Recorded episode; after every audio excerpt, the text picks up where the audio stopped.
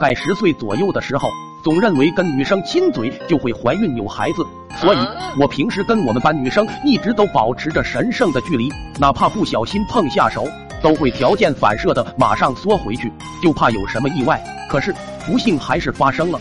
记得是刚放暑假那天，我和我家的租房客，跟我年纪差不多的小翠在后院的菜园子玩，太兴奋，疯跑的时候被瓜藤子绊倒，一下子就扑的小翠仰倒，天雷滚滚，我的嘴结结实实啃到了小翠的嘴上。灾难总是发生在瞬间，让人猝不及防。反应过来的我简直如五雷轰顶，怔怔的望着捂着嘴哭哭啼啼跑远的小翠，早已忘了麻木的嘴唇，满脑子都是卧槽。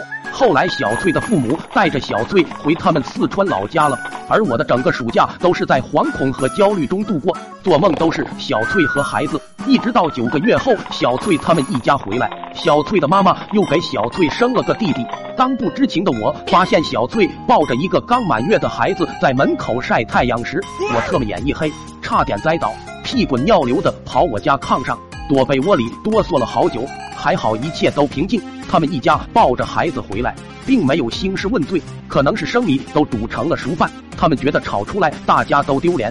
接下来的日子，我思考了这扯淡的人生很久，想了很多很多。我知道他们一家的大度，不代表我就能逃避责任。男人都是有了孩子才会成熟。那一刻，我长大了。暗下决心，一定要让小翠和孩子过上最好的生活。于是，我每天放学之后，麻利的写完作业，提着个编织袋就捡废品去了。卖了钱都塞给了小翠，她还不肯要，每次都拉锯掰扯很久。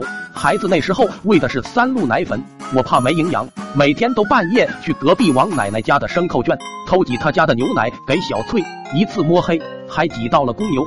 挤不动，猛一跺脚用劲，差点捏爆。那公牛发狠，险些把牲口圈都荡平了。就这样，日子总是在充实和忙碌中度过。看着孩子一天天的变大，我也不再害怕，像个慈爱的父亲，经常抱着他，喔喔喔的晃着玩。没人的时候，还跟他头顶头喊他小宝宝，叫爸爸，叫爸爸。心里那份满足和欣慰，实在是你们这些单身狗没法体会的。